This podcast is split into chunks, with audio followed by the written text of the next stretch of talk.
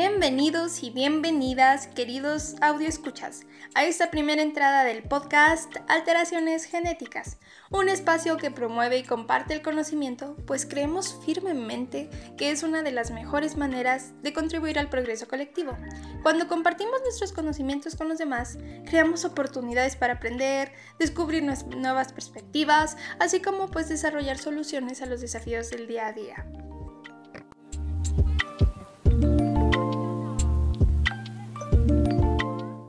Les saluda Ana Pau, Tania, Ale, Romo y Luna, alumnos de medicina de sexto semestre Grupo G de la Unidad Académica de Ciencias de la Salud, UAS, con nuestro episodio titulado Síndrome de Down, en donde serán abordados los siguientes puntos.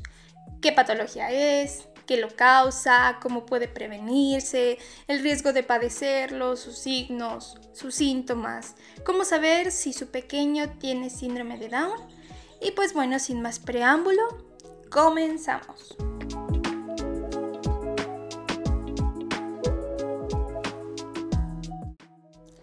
Qué emoción tener esta oportunidad de compartir este espacio con todos ustedes.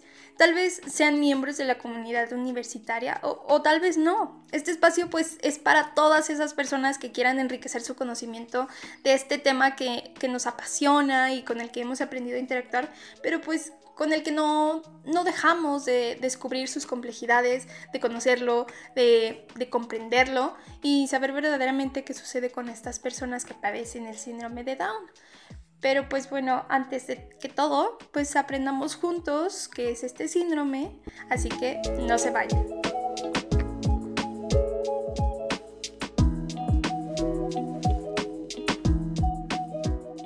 El término fue descrito por primera vez en 1866 por el médico británico John Langdon Down, que usaba la palabra mongolismo para referirse a ella.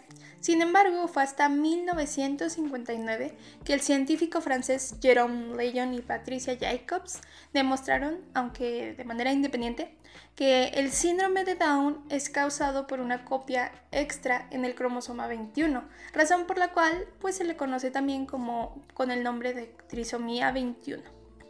Entonces, ya hablando de su historia, el síndrome de Down se puede definir como una alteración cromosómica y es la causa genética más importante de menor funcionamiento intelectual y retraso en el desarrollo. Los individuos con esta afección tienen dificultades para realizar tareas de rutina como hablar, caminar y aprender. El síndrome también puede causar problemas médicos como problemas cardíacos y problemas de visión. No me adentraré tanto en detalles porque ahora mismo voy a pasar la palabra a mi compañero Luna que les va a explicar qué es lo que causa el síndrome de Down. El cromosoma es la parte de la célula que contiene la información genética. El óvulo y el espermatozoide surgen a partir de un proceso llamado meiosis, en el que una ovogonia y una espermatogonia, ambos con 46 cromosomas, se dividen. El óvulo y el espermatozoide tienen entonces 23 cromosomas cada uno. Cuando un espermatozoide con 23 cromosomas fecunda un óvulo con 23 cromosomas, el bebé tendrá un conjunto completo de 46 cromosomas. La mitad de ellos es del padre y la otra mitad de la madre. Pero en algunas ocasiones se produce un error cuando los 46 cromosomas de la ovogonia o la espermatogonia se dividen. Un óvulo o un espermatozoide pueden quedarse entonces con ambas copias del cromosoma en lugar de solo una. A esto se le llama no disyunción. Si este óvulo o este espermatozoide se fertilizan, el bebé tendrá tres copias del cromosoma. Esto es lo que se conoce como trisomía, y la trisomía 21 resultante de una no disyunción materna es la causa del 90% de los casos del síndrome de Down. Debido a que esto es un error en la meiosis y no un problema existente en la célula inicial, esta forma de síndrome de Down no es hereditaria. Esta falla se considera accidental y puede suceder a cualquier edad, pero el riesgo de presentarla se incrementa en grado significativo después de los 35 años. Existe, en cambio, otra forma del síndrome que sí se puede heredar, que es la traslocación, en la cual el cromosoma 21 adicional o parte de él se adhiere a otro cromosoma del óvulo o del espermatozoide. Una forma rara se llama trisomía 21 mosaico. Esto sucede cuando se produce un error en la división celular después de la fecundación del óvulo. Las personas con este síndrome tienen células normales y algunas células con un cromosoma 21 adicional. Muy interesante saber cuál es la etiología de esta enfermedad, ¿cierto?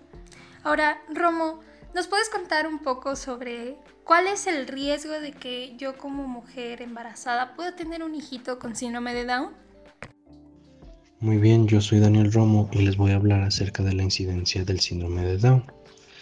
Para empezar, en México, según las estadísticas, nos dicen que un eh, recién nacido entre, entre cada 691 nacimientos va a tener síndrome de Down. El síndrome de Down también nos va a corresponder a la primera causa de discapacidad intelectual en la población mexicana.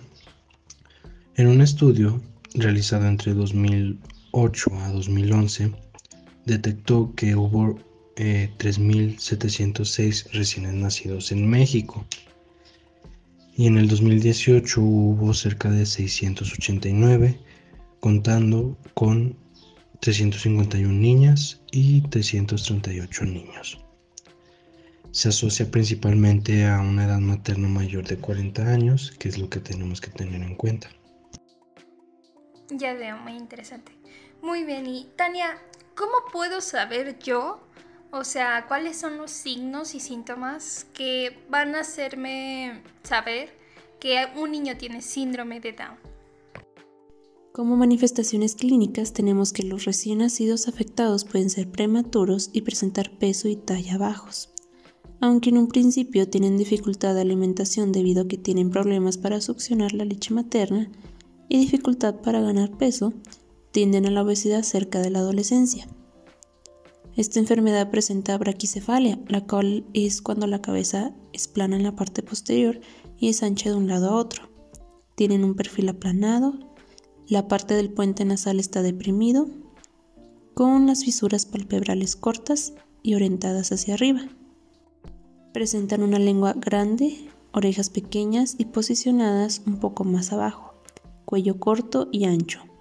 En sus manos se presentan características como dedos cortos, que es denominada braquidactilia, y también pueden tener el meñique curvo, lo cual se conoce como clinodactilia. Además, pueden presentar un pliegue palmar muy visible. En los pies hay un surco en la planta y los dedos primero y segundo están separados. Los niños con síndrome de Down presentan discapacidad intelectual moderada a grave. Una de las enfermedades que más presentan son las cardíacas, como la existencia de una comunicación entre ventrículos o una disfunción de una válvula cardíaca. Puede haber criptoquidia, que es cuando los testículos no descienden a su lugar, y puede presentar estrabismos, catarata, otitis, hipotiroidismo, hiperextensibilidad de articulaciones y el reflejo de moro o sobresalto, lo cual es normal cuando es asustado un niño, pero en síndrome de Down este se encuentra ausente. Ale, dinos los puntos más importantes de lo que nos dijo Tania para así llegar al diagnóstico de síndrome de Down. Y pues yo creo que como madre es muy importante saber si estas alteraciones genéticas tienen tratamiento, ¿no? Háblanos sobre eso. Hablemos un poco de lo que es el diagnóstico, que este podemos dividirlo en dos etapas, la etapa prenatal y postnatal. Comenzando por la etapa postnatal, esta se realiza mediante la exploración física para explorar los fenotipos del paciente. Los criterios de Hall se basan en características específicas medidas en un porcentaje para su expresión. Algunas de estas características con mayor porcentaje es el perfil facial plano, además del reflejo moro disminuido, hipotonía que, bueno, esta quiere decir exceso de movilidad muscular, añadiendo a esto la hiperlaxitud, que refiere a articulaciones bastante flexibles. Además de piel redundante en nuca, fisuras palpebrales oblicuas hacia arriba, algunas características con menor porcentaje son displasia de cadera, clinodactilia del quinto dedo, pabellones auriculares displásicos y además un pliegue palmar transverso. Una vez pasada la etapa postnatal, hablemos un poco de la etapa prenatal. Bueno, aquí el diagnóstico puede realizarse cuando el paciente se encuentra aún en el seno materno. Bueno, esto mediante un cariotipo, en donde el genetista observará características específicas como son las vellosidades coriónicas. Por otro lado, cuando se acude a citas de control prenatal, el ginecólogo debe realizar ecografías de control para encontrar alteraciones genético-estructurales. Bueno, este estudio refiere un 95% de exactitud en cuanto al diagnóstico. En una ecografía se identificará un pliegue nucal y ausencia del hueso de la nariz. También se tienen otras pruebas diagnósticas como es el cuadro pretest y el triple test. Un punto muy importante por saber es que las mujeres que no tienen antecedentes, pero tienen un riesgo identificado como lo puede ser un tamizaje de marcadores positivos, o mujeres que ya tuvieron un hijo con síndrome de Down, van a presentar una recurrencia del, del 1%. Bueno, ya saltándonos a lo que es el tratamiento, en realidad pues no hay un tratamiento para el síndrome de Down. Sin embargo, se recomienda ampliar la rehabilitación integral, tanto de ocupaciones como de lenguaje, y también físicos para que el paciente pueda fortalecer sus músculos y además atonar la laxitud que va a presentar. Y bueno, el hipotiroidismo y la depresión en adultos se pueden confundir con síntomas iniciales de la demencia de Alzheimer y en los casos de macroglosia se puede considerar realizar una glosectomía parcial. Además, la polismonografía está indicada cuando se sospecha apnea del sueño en los pacientes y se ha observado que, mediante pasan los años, hay muchos individuos que tienen una mejoría con la realización de una amigdalectomía, por lo que es recomendable realizar este procedimiento. También debería haber una restricción calórica y que los pacientes realicen actividad física cuando se detecte sobrepeso. Se debe tener una vigilancia semestral con pruebas hormonales del funcionamiento tiroideo. En un paciente sin cardiopatías se debe realizar vigilancia a largo plazo por el riesgo de adquirir una valvulopatía. Y bueno, pues los problemas de alimentación en lactantes son casi siempre transitorios y no van a contraindicar la lactancia materna. Y ya por último, es recomendable tener valoraciones periódicas oftalmológicas y audiológicas.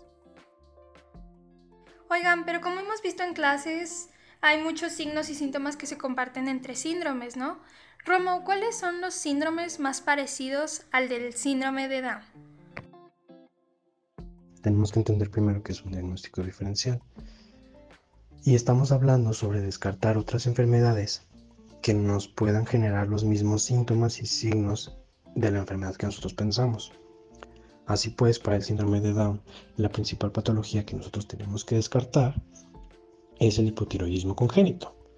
El hipotiroidismo congénito y el síndrome de Down nos puede eh, producir las mismas características físicas. ¿Como cuáles? Pues la macroglosia, o sea, el aumento del tamaño de la lengua, la hipotonía, y otras características físicas que pueden confundir al médico al decir si es un hipotiroidismo congénito o un síndrome de Down. Por lo tanto, ¿cómo se hace, cómo se descarta una de la otra? Pues con un tamiz. Por lo general, en los primeros años de vida del recién nacido se le hace un tamiz para medir la función de la hormona tiroidea y si esta resulta que tiene una función normal, pues entonces no puede tener un hipotiroidismo. Por lo tanto, nuestra sospecha sería hacia otra enfermedad. ¿Cuál? Pues el síndrome de Down, que es la que más características tienen en común. Muy bien, entiendo. Oigan, y por ejemplo, para las madres, aquellas que ya tienen hijitos con síndrome de Down, ¿cuál es el pronóstico que tienen sus hijos de vida?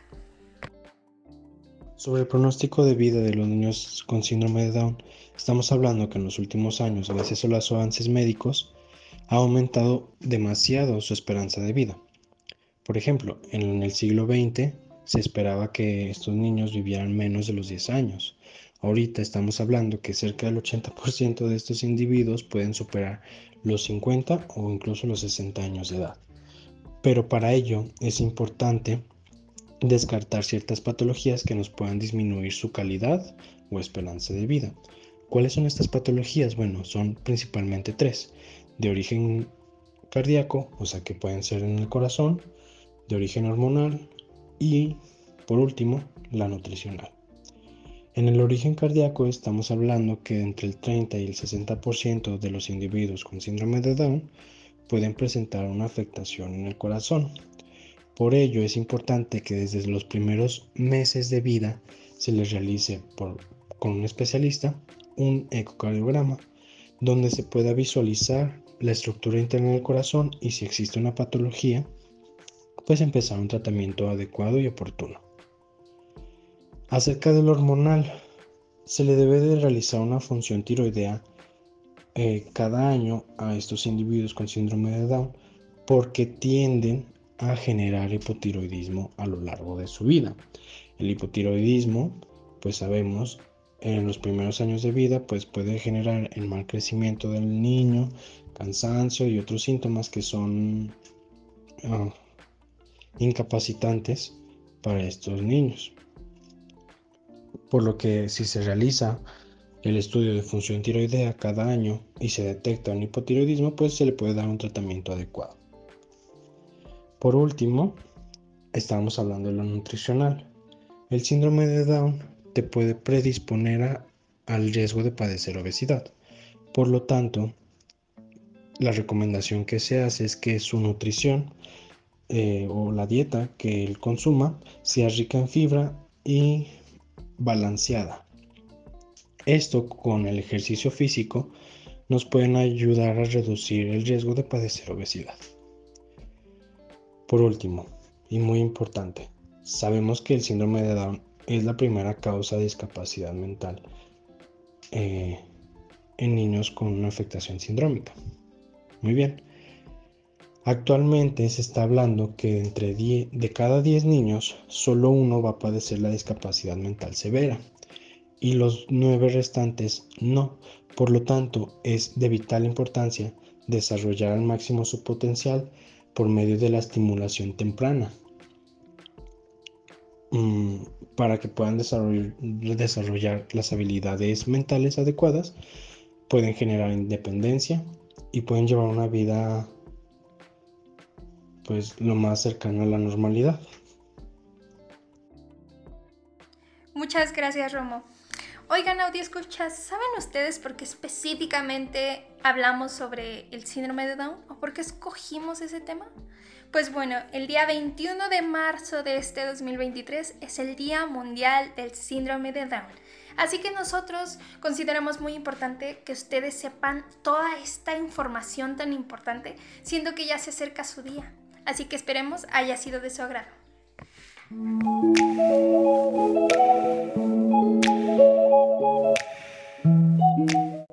Y aquí termina el recorrido del equipo 1 de sexto G. Pero no te vayas, tu camino aún no termina. Si quieres saber un poco más sobre alteraciones genéticas, quédate, porque puedes saber sobre más síndromes u otras enfermedades que sean de tu interés. Gracias por tu atención y por acompañarnos hasta este punto del viaje.